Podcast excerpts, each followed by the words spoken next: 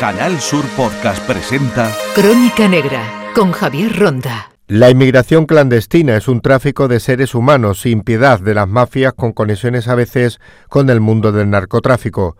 El general de división, Carlos Crespo, jefe de la Jefatura de Costas y Policía Marítima de la Guardia Civil, ha profundizado sobre este tema de actualidad en la jornada Letras en Sevilla sobre inmigración y España como frontera de Europa. General Crespo, ¿cuál es la situación de la inmigración en estos momentos en España? ¿Cuál es la situación de la, de inmigración? Bueno, voy a dar unos, unas cifras para tratar de ubicarla.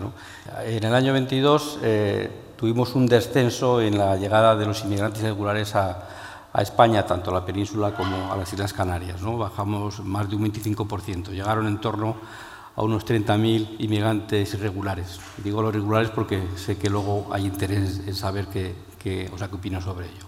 En el año 21 llegaron más de 40.000.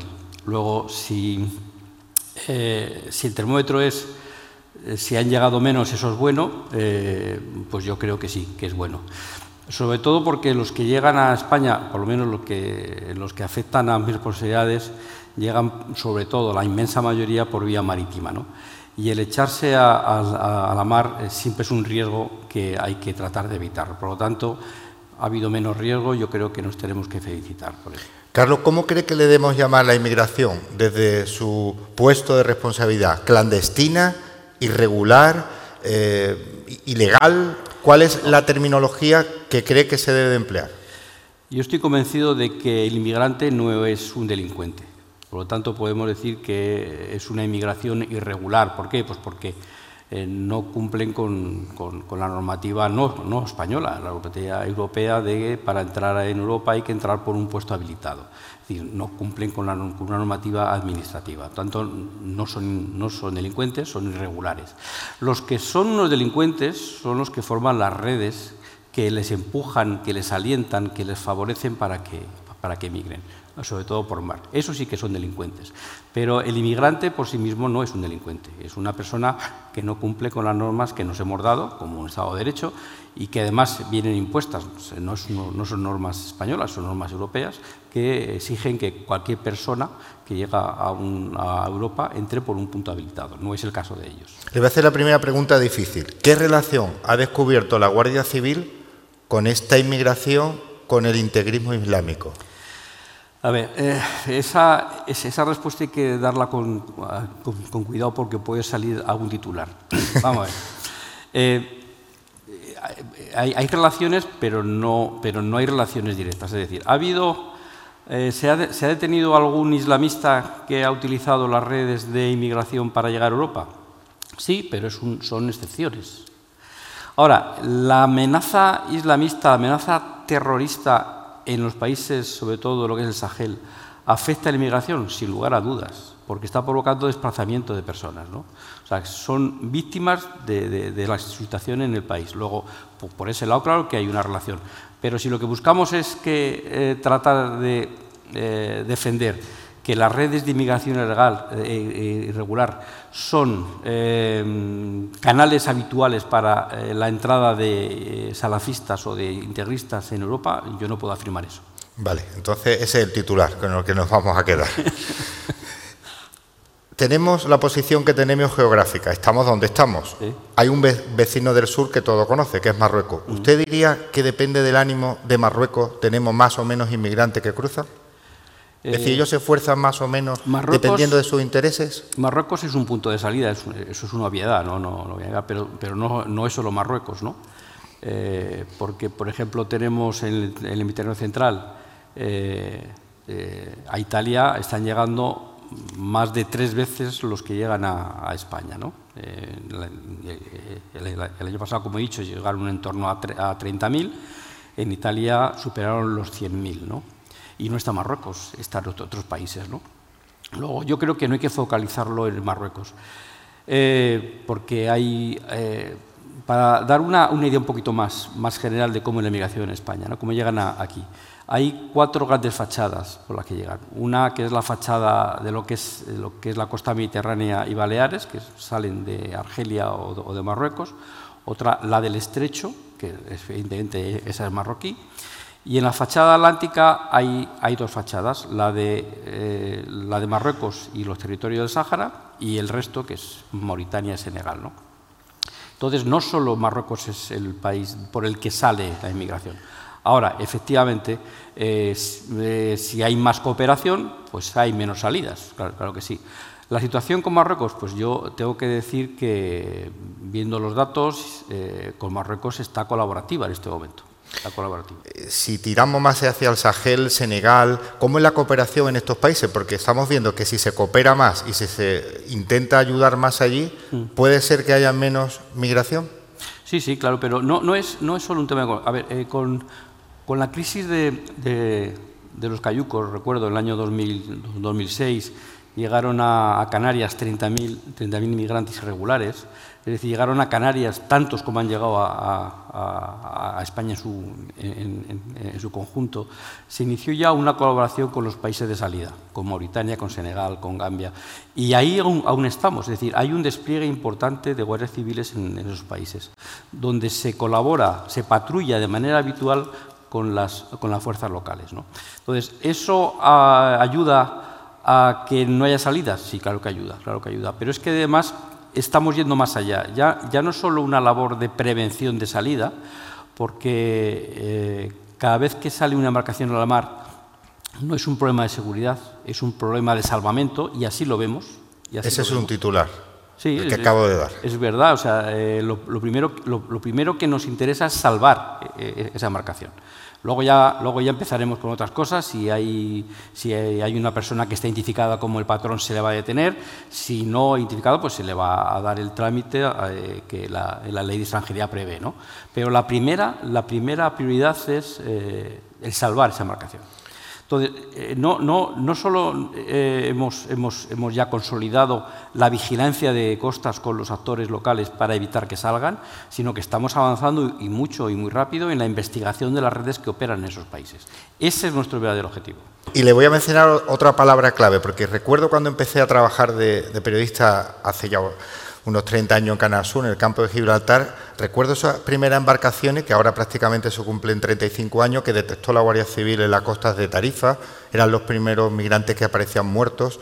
Y me llamaba la atención que las pateras que cruzaban, que era el tipo de embarcación, se guiaban por una gasolinera que estaba en la playa de los Lances, que era su, su faro, su guía.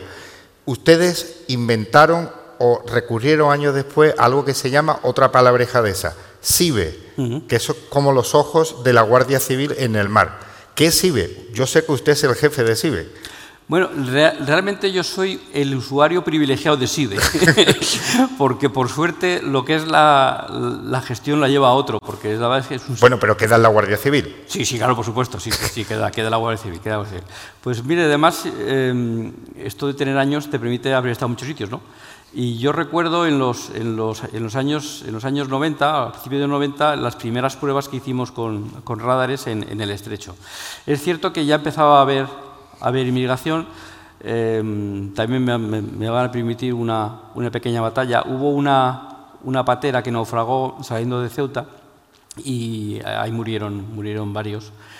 Y bueno, hicimos la investigación, yo entonces me dedicaba a, a, otras cosas y la investigación nos llevó a detener a los, a los patrocinadores de esa patera que vivían en Madrid. Entonces, año 90, año 97, o sea que ya, ya, ya esto viene de lejos. ¿no? Es cierto que, que ya, ahí en esa época, cuando empezaron a, a, llegar las pateras y ya había un repunte importante de lo que era el narcotráfico, notamos la necesidad de tener medios técnicos que vigilasen, eh, vigilasen el estrecho. SIBE ahora es el acrónimo de Sistema Integrado de Vigilancia Exterior, pero cuando nació esa E no era de exterior, era de estrecho, porque estaba pensado para el estrecho. Cuando empezamos a hacer el, diseño, eh, contábamos con, la experiencia de los, de, los, radares que tienen Fuerzas Armadas, ¿no? algunos conocíamos. Claro, y no nos servían porque el objetivo que persiguen esos radares es otro. Entonces, en el mercado buscamos radares que, que nos identificaran embarcaciones con una señal radar que es muy pequeña, porque las pateras eh, pues son de madera, entonces eran de madera, hay fibra, pero entonces eran de madera, tienen un francobordo que es muy bajito y, la señal pues es muy débil. ¿no? Entonces tuvimos que buscar en el mercado radares ad hoc para, esto. ¿no? Y el gran, el gran valor del sistema es que eh, integramos en un solo conjunto un radar, una cámara óptica y una cámara térmica, con lo cual también vemos de noche. ¿no? Todo eso se detecta desde un centro control que está en Madrid. Claro, y las, no, las, las, las estaciones mandan su señal tenemos a, un, una en Tarifa, centro, ¿no? A un centro en cada provincia. Cada provincia tiene un centro que recibe las, las señales de su SIBE en la provincia. ¿no?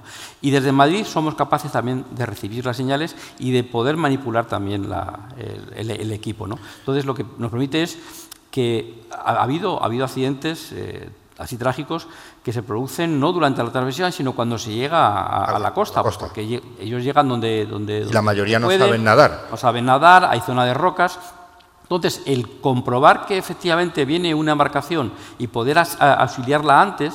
Es prevenir. Es ventaja. Sí, sí, prevenir, prevenir, prevenir accidentes y prevenir que, que, se dispersen los, eh, también los inmigrantes. ¿no? ¿Cuántos pagan los inmigrantes? ¿Qué detecta el Servicio de Información pues, de la Guardia Civil? Eh, ¿cuánto, ¿Cuánto pagan? Pues es que tampoco hay una respuesta única, porque depende de qué ruta, depende de las posibilidades económicas que tiene el, el, el, el candidato, depende del tipo de embarcación, depende de las garantías que den, depende de que, de que el, traficante, el traficante va a tratar de obtener el máximo beneficio. O sea, eh, a cada uno de los que hay en la patera le puede cobrar algo distinto, porque va a tratar de sacar el máximo. Está habiendo hasta estafas. Sí, ¿Sí? cuéntelas. No, eh, gente, gente que paga a un, a un supuesto traficante y que luego no tiene patera. Y se están denunciando, ¿eh? Sí, sí, sí. Ha habido denuncias, ha habido denuncias en Marruecos y también denuncias en Argelia de gente que ha ido a la gendarmería y decir, oiga, que este señor que me ha estafado, que yo le he pagado para ir a España y no me ha puesto la patera. Así es, sí, sí, sí. Eh, así de trágico, suena un poco, un poco broma, pero es, trágico porque la finalidad es obtener el máximo, el máximo beneficio de gente que está desesperada. Aquí vamos a hacer un guiño a, a Arturo, porque si leemos La Reina eh, del Sur, eh, vemos que se mezcla los tentáculos del narcotráfico, del contrabando, de, bueno, hay muchas conexiones, como usted sabe, General Crespo se ha podido leer la novela. Magnífica novela. Bueno, aquí está el autor. ¿Podríamos decir que en la inmigración pasa lo mismo? ¿Hay tentáculos del narcotráfico, del integrismo en algún caso, del contrabando de seres humanos? ¿Quién está detrás? Le voy a hacer otra pregunta comprometida para que suelte. Eh, los, los, los, inmigrantes, los inmigrantes irregulares no son traficantes. No, eh, lo, cual, lo cual no quita para que en algún caso algún inmigrante haya llegado a la península con algo de droga, pero bueno. Eh, ¿Ha habido pateras con droga? Sí, pero, pero, no, no pero la, la, finalidad no era el tráfico de drogas, era otra finalidad. Ahora se nos está dando varios fenómenos. Uno, alguna embarcación argelina que transporta a los inmigrantes hasta la península, que depende de dónde salgan, pues están entre las 80 millas y las 110 millas, y regresan con droga, con droga sintética. Es decir, traen inmigrantes y se llevan droga, droga europea. Droga sintética, sí, sí, sí, sí. Bueno, eh, claro, para no ir de vacío. Es lo que se hace en, en cualquier naviera. No va el barco de vacío. Pues esto es lo mismo. Ya, ya ha habido detenciones, y eso, eso por final porque ya hemos tenido detenciones donde, donde se ha conseguido desarticular y se ha conseguido droga, sobre todo era metanfetamina. ¿no? Eh, las organizaciones de, de tráfico de drogas se dedican a la inmigración irregular? Pues estamos empezando a ver que no de manera, no de manera clara, pero sí. Empieza a ver... Está así porque llevan droga, seguro. Las que traen las drogas sintéticas. Pero vienen de vacío, vienen de vacío con drogas. Sí, sí pero cuando llega sí. el clan recoge sí, droga. Lo que ocurre es que no, a ver, eh, no podemos decir de que sea la organización, sino que puede ser el propio paterista el que. Bueno, voy a hacer la pregunta de otra manera. ¿El tráfico de hachís, la zona de Ketama, está detrás de, de todo esto también? Está, está bien, tenemos indicios de que hay algunos traficantes especializados en tráfico de droga de hachís que están también dedicándose ahora a hacer transporte de, de, o sea, de inmigración. ¿Y el por qué lo hace? ¿Le resulta rentable claro, porque claro, claro. Eh, ustedes controlan y la droga le falla y no pueden pasar o meter tanta en Europa? Nosotros controlamos, eh, controlamos la droga en toda la costa sur, bueno, en toda la, eh, o sea, en toda la costa. Y, y hasta ahora el, el, eh, el, tráfico de drogas también tiene varias, varias, varios procedimientos, ¿no? Uno, el, más conocido, es el de la GOFAS, ¿no? el de estas embarcaciones que son semirrígidas con unos motores tremendos ¿no? que van y vienen. ¿no? Bueno, eso está, más, que, estudiado, hay unos procedimientos para, luchar contra ese, fenómeno y nos estamos dando cuenta de que alguna de esas GOFAS se está utilizando también para hacer tráfico de, tráfico, tráfico de personas, sí, o sea, vamos a llamarlo así. ¿no? Eh, ¿Es algo generalizado? No, no es generalizado, pero bueno, está empezando a, repuntar. En tierra es otra cosa. Es decir, en tierra los que pasan, los que pasan a, los, a, los inmigrantes son gente que conoce el terreno, gente que se han criado allí y que han, y que han hecho tráfico de mercancías de manera, de manera habitual, generación tras generación. Ellos no tienen problema en pasar una cosa o, otra, ¿no? Pero en el mar, que es lo que me estaba preguntando, eh, empezamos a notar que sí, que hay, hay, hay, hay vínculos, ¿no? Hay vínculos. Si saben quiénes son y de dónde vienen, quiénes son las organizaciones, ¿por qué siempre al final cae como el que se llama el último eslabón, que es el patero, al que se juzga una audiencia provincial de, por ejemplo, con sede en Ceuta, o la de Cádiz, o la de Almería, o Málaga? Eh, ¿Por qué no se llega al tentáculo de arriba? Es decir, al jefe del clan, siempre cae el patero, el último. ¿Quién está detrás para poderlo coger? Sí que se llega, sí, sí que se llega. Lo que ocurre es que eh, una, cosa, una cosa no quita la otra, es decir, cuando uno ve una patera o un cayuco y, puede identificar quién es, el, quién es el patrón, a esa persona se le va a detener, se le va a presentar delante del juez y sobre todo tenemos que tener un eh, cuidado y rigor a la hora de, exponer al juez que esa navegación ha sido peligrosa para los inmigrantes, porque el tipo, el tipo penal eh, tiene una parte cualificada que exige que haya, haya habido peligrosidad. Eso hay que relatarlo bien en el atestado, ¿eh? porque si no, luego en el juicio no, vale. ¿no? Pero claro, hay que decir que esos inmigrantes eran, eran más de lo que la embarcación es autorizada, que no llevaban ningún tipo de chaleco para ninguno de ellos. Normalmente el patrón sí que lleva. Que no, había, que no había equipos de navegación, que había un riesgo evidente para los inmigrantes. ¿no? Y ahí en ese caso, cuando conseguimos eh, exponer eso de manera clara, suelen ingresar directamente en prisión a, a espera, a espera de juicio. Lo cual no quita para que, por otra parte, hagamos nuestras investigaciones. ¿eh? Y se hacen investigaciones de manera habitual, tanto en España como en los países de origen. Como digo, eh, en fin, eh, se están haciendo muy buenas operaciones en los países de origen, que es donde nos interesa. Estas pateras y estas embarcaciones se han tecnificado porque llevan GPS, mm. llevan teléfonos móviles, llevan localización. ¿Ustedes qué detectan de aparatos tecnológicos de navegación en pues estas embarcaciones? ¿Ya no son pues simples pateras de madera? No, no, no, pues sí. Bueno, lo que es la embarcación no, no, ha cambiado mucho. Hay fibra y de madera, están los, están los cayucos tradicionales que, que, sigue habiendo de los, de los dos. Pero en cuanto a la tecnología de navegación, pues eh, no es, llevan, llevan, llevan GPS, que van nuevamente en el, en el, en, el móvil, lo que son equipos de GPS como tal, eh, sí que se han encontrado, eh, pero lo que suelen llevar siempre son, son móviles. Y ya últimamente estamos cogiendo también teléfonos satelitarios. bueno, es que... ¿Les lanzan la llamada cuando están en apuro? No, no, hacen la llamada antes. ¿De salir? Casi antes de salir, sí, sí, sí. Sí, sí porque, a ver... ¿Y avisan de la ruta? Los, los, traficantes son unos, unos desalmados, ¿eh? Y, pero no son idiotas.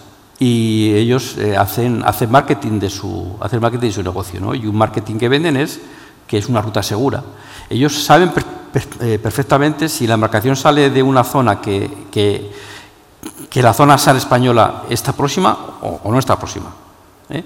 Y cuando, la, y cuando la, la, parte del Sáhara Occidental, eso es zona SAR, zona SAR española, también está reclamada ahora por Marruecos, pero es una zona SAR tradicional. Según salen de la, de la zona de lo que es Dakla, están llamando ya. Están llamando. ¿Quién llama? Normalmente. Llama o el, o, el que o el, o, el, o el traficante, el delincuente que le dice tranquilos que yo llamo. O llama a alguna familia, pero llaman casi siempre llaman casi siempre. Ahora, eh, es que, claro, esto es, esto es decirlo porque es, es, el demostrar que, que, tienen absoluto desprecio hacia, hacia la vida de los, de los compatriotas, ¿no? Ahora, como, como ya hay, hay se, ha, se, ha, desarrollado bastante el sistema de salvamento eh, por parte de Marruecos y ya ha bajado también hacia, hacia el sur, ahora tarda más en llamar. Esperan unas horas. Claro, son unas horas que son fundamentales. Pues porque en esas horas pueden, o sea, pueden naufragar. Pero esperan para que no lo recojan los marroquíes. Con lo cual ponen más riesgo todavía a los emigrantes. ¿no? Es, eh, yo de verdad no, no quiero parecer pesado en la idea, pero es que es fundamental entender que lo grave de la inmigración irregular es el desprecio de los traficantes hacia las personas. Esos son los que tienen verdadero desprecio.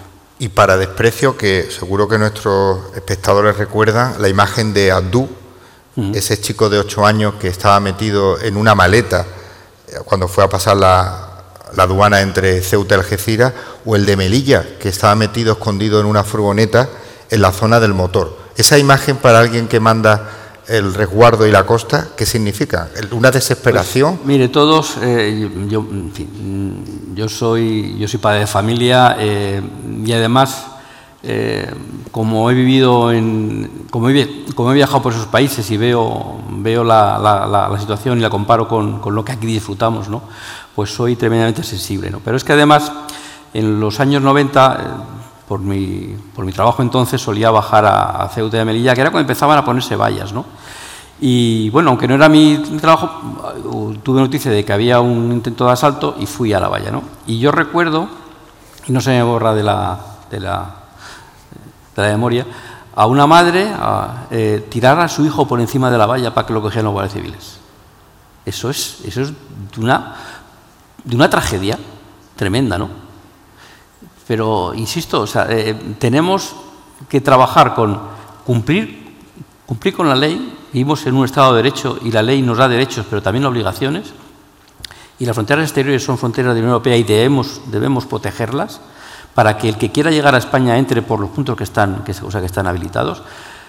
Y por otro lado, esa, esa desesperación de esa madre a mí lo que me da fuerza es para seguir luchando contra los que trafican con personas. Es desesperante, porque yo soy de Ceuta y conozco esa valla que solo cada año la veo crecer, tiene 10 metros. Sí, sí, sí, bueno, cuando yo la conocí era, era bueno, yo, yo la conocí cuando era concertina nada más, ¿eh? concertina de las... Que se han quitado. Sí, bueno, claro, bueno, pero, o sea, concertina... Ahora han puesto unos no se, antes, antes, eh, eh, yo recuerdo en los, en, en, a final de los, de, de los años 80 que era la concertina de ejército, era lo que había. Luego eso ha ido evolucionando, ya se ha hecho más... Usted estará conmigo que los 10 metros no excluye la desesperación. Por más metros que pongamos, da igual. Al final se pasa por un lado, por un lado por otro, ¿no? Sí, sí. Ha habido un, unos incidentes que todo el mundo sabe en Melilla, con esos migrantes que murieron allí, aplastados, vimos las imágenes, que le ha costado el puesto a, al jefe de la comandancia de Melilla, fue cambiado, destituido, no sé. Mm, ¿Usted qué piensa de estas vallas, de, estos, de, estos, muertos que hemos tenido allí, de la posición de Marruecos? ¿Se pueden evitar esta situación? La valla creo que no se, no, no se va a quitar, pero ¿qué se puede hacer? Es como el tapón. Vaya que tener. Sí, bueno, vaya, vaya, lo, que hay que lo, que hay que exigir es el cumplimiento de la de, la ley y no, no, no hay más y tenemos una, una obligación legal que tenemos que, tenemos que cumplir, porque así nos, así nos lo exigen. ¿no?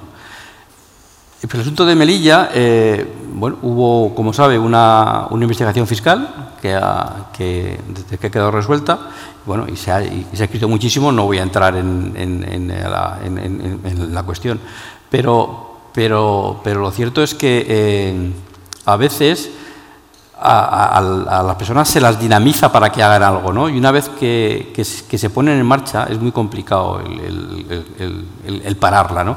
Eh, eso tenía que haberlo hecho eh, la parte marroquí. La parte marroquí tam, también se vio también se vio desbordada porque cuando hay una cuando hay un grupo importante de personas que, que, tienen una, una, finalidad es muy complicado, muy complicado pararla.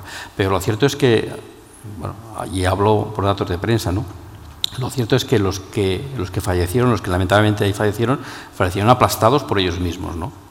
Entonces, bueno. Ahí se habló del papel que tenía y que tuvo la Guardia Civil en ese acto.